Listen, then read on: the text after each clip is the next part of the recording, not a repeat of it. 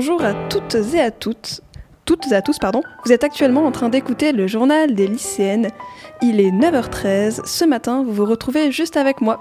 Cette semaine, je suis toute seule dans le studio. Léane n'a pas pu venir, mais pas de panique. Elle vous a quand même concocté une petite chronique. Donc vous aurez bien évidemment vos deux chroniques habituelles. Et en parlant de chronique, je vous propose de passer au programme de cette semaine. Donc vous commencerez par entendre la chronique de Léane qui va vous parler de tatouage, puis nous enchaînerons avec la musique de la semaine et pour finir, je vous parlerai d'une auteure que j'aime beaucoup. Bonjour à toutes et à tous. Aujourd'hui, je ne peux malheureusement pas être avec Claire dans le studio à cause de problèmes personnels, bien que j'aurais adoré être avec elle. En tout cas, j'espère que vous allez bien. Pour ceux qui ont le résultat Parcoursup, j'espère que ça s'est bien passé. Pour ma part, aujourd'hui, c'est bien fine sur les épaules parce que hier, j'ai pris un gros coup de soleil sur les épaules. on s'éloigne un peu du sujet maintenant. Du coup, je disais, aujourd'hui, on parle de tatouage. Alors, pour ma part, le tatouage, je considère ça comme un symbole de beauté, entre guillemets. C'est quelque chose qui nous embellit ou même juste un symbole de quelque chose qui nous tient à cœur. Faut savoir que moi, c'est un rêve pour moi d'avoir un tatouage. Le jour où j'aurai un tatouage, je serai heureuse, mais alors heureuse comme jamais. Pour moi, c'est aussi un symbole de maturité. Parce que c'est un choix qui va rester sur ta peau à vie, tu peux pas réellement le changer. Et c'est aussi un choix assez conséquent parce que ça coûte une grosse somme d'argent, que ça reste gravé sur ta peau à jamais et que si tu fais une bêtise, elle pourra pas se retirer.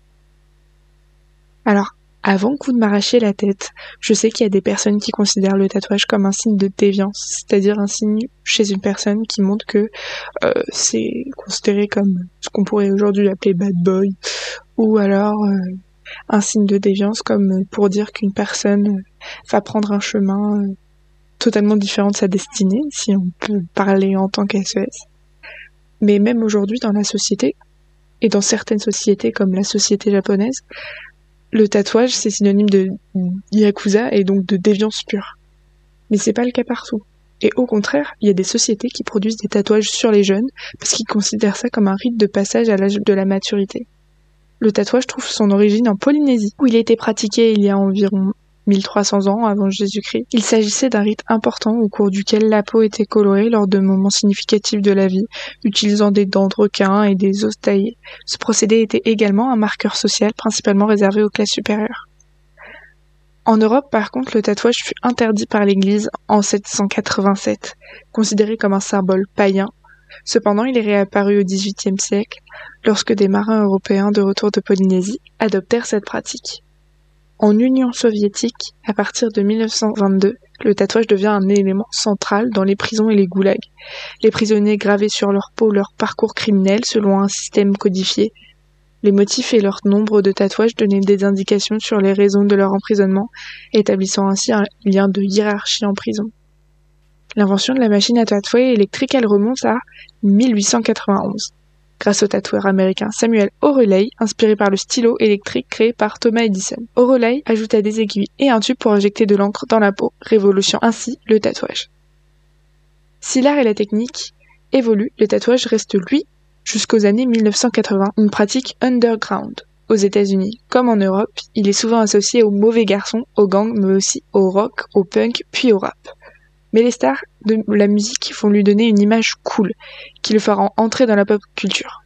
Et fun fact, si vous le saviez pas, le plus vieux tatoué connu a plus de 5000 ans, et il s'appelle Otzi, O-T-Z-I pour ceux qui se poseraient la question. Il serait né vers moins 1300 avant Jésus-Christ. L'homme des glaces, entre guillemets, retrouvé en 1991, momifié à la frontière italo-autrichienne, portait 61 tatouages. Il s'agissait essentiellement de traits parallèles dont la grande partie était sur le bras et les jambes. Comme quoi, si l'Église avait su ça plus tôt, peut-être qu'elle se serait reposé des questions et remis en question. Et voilà, c'est tout pour ma chronique de ce matin. Je vous fais des bisous, prenez soin de vous, et moi je vous dis à la semaine prochaine. Donc nous allons maintenant passer à la musique de la semaine, qui est Maryland de Elephants. Donc euh, à tout de suite sur Delta FM 90.2.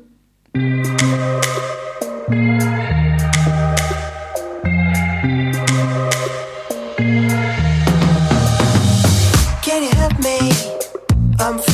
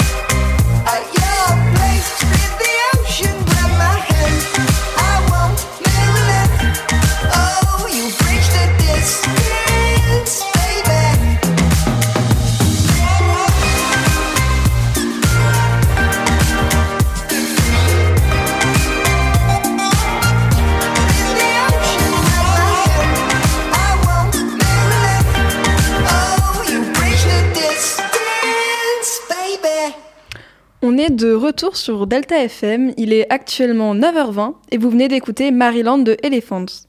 Nous passons maintenant à ma chronique sur euh, une auteure incroyable. Bonjour tout le monde, aujourd'hui je vais vous présenter une autrice incroyable. C'est un de ces livres que j'ai présenté pour l'oral de français l'année dernière. Elle est incroyable et j'ai nommé Amélie Nothomb. Fabienne Claire Nothomb, plus connue, sous le nom de Amélie Nothomb, est une autrice belge qui a longtemps habité au Japon. Elle a vécu son enfance là-bas avant de revenir en Belgique avec ses parents. Plus tard, elle a décidé de revenir au Japon car elle est tombée littéralement amoureuse de ce pays. Dans son aventure au Japon est né plusieurs livres. Stupeur et tremblement, que j'ai que j'ai présenté pour euh, l'oral l'année dernière, Métaphysique des tubes, Ni d'Ève ni d'Adam, Les myrtilles et La nostalgie heureuse. Je ne les ai pas encore tous lus, mais j'ai me contenté de vous parler de Stupeur et Tremblement et de Ni d'Ève ni d'Adam. Donc Stupeur et Tremblement est sorti en 2001. Il retrace sa péripétie, enfin la péripétie d'Amélie Nothomb dans l'entreprise Yumimoto dans un Japon des années 90. À savoir que le Japon, pendant cette période-là, il n'était pas forcément très clément envers les étrangers et les femmes. Donc pensez-vous bien euh, qu'envers une femme étrangère, c'est encore pire. Et cette entreprise-là, c'est un enfer sur Terre.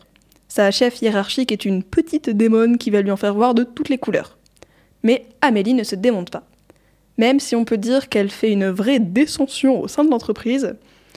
Donc elle a quand même commencé en tant que traductrice et intermédiaire avec le marché belge pour finir à devoir récurer les toilettes. Faut le faire quand même. Entre craquage nerveux et boulette d'Amélie, ce livre nous montre avec beaucoup d'humour et de second degré l'expérience professionnelle d'Amélie au sein du pays du soleil levant. Et petit plus, il y a une adaptation cinématographique de ce livre réalisé par Alain Corneau que j'ai pu voir et qui est tout bonnement génial. Maintenant, parlons un peu de Ni d'Ève ni d'Adam. C'est en quelque sorte le préquel de Stupeur et Tremblement. Un préquel, au cas où si vous ne savez pas, c'est une histoire qui se passe avant une autre. En l'occurrence, Ni d'Ève ni d'Adam se passe avant Stupeur et Tremblement. Dans ce livre, Amélie nous raconte comment elle est passée de prof de français pour un japonais à une étreinte du samouraï avec celui-ci. Pour Amélie, la meilleure façon d'apprendre le japonais était d'enseigner le français. Drôle de point de vue, me direz-vous, et je suis bien d'accord, mais chacun sa façon d'apprendre une langue. Elle rencontre donc Rinri, euh, un jeune tokyoïte qui cherche à perfectionner son français. Ils se donnent plusieurs fois rendez-vous dans des cafés, des restaurants, etc. pour leurs leçons. Mais au fur et à mesure, ils commencent à se rapprocher, à devenir des amis, à faire des petites sorties romantiques. Et vous pouvez imaginer la suite. Sauf qu'avec notre Amélie, tout, ne se passe jamais comme prévu. Au bout d'un an à peu près de relation, Rinri pense à l'engagement, le mariage. Cependant, Amélie, elle déteste ça. Alors comment vont-ils s'en sortir? La réponse est dans ce livre. J'aimerais juste rajouter qu'Amélie Nothomb a une plume incroyable. Elle utilise un langage plutôt soutenu mais compréhensible et très humoristique. En bref, génial, je ne peux que vous conseiller d'aller lire ces superbes livres.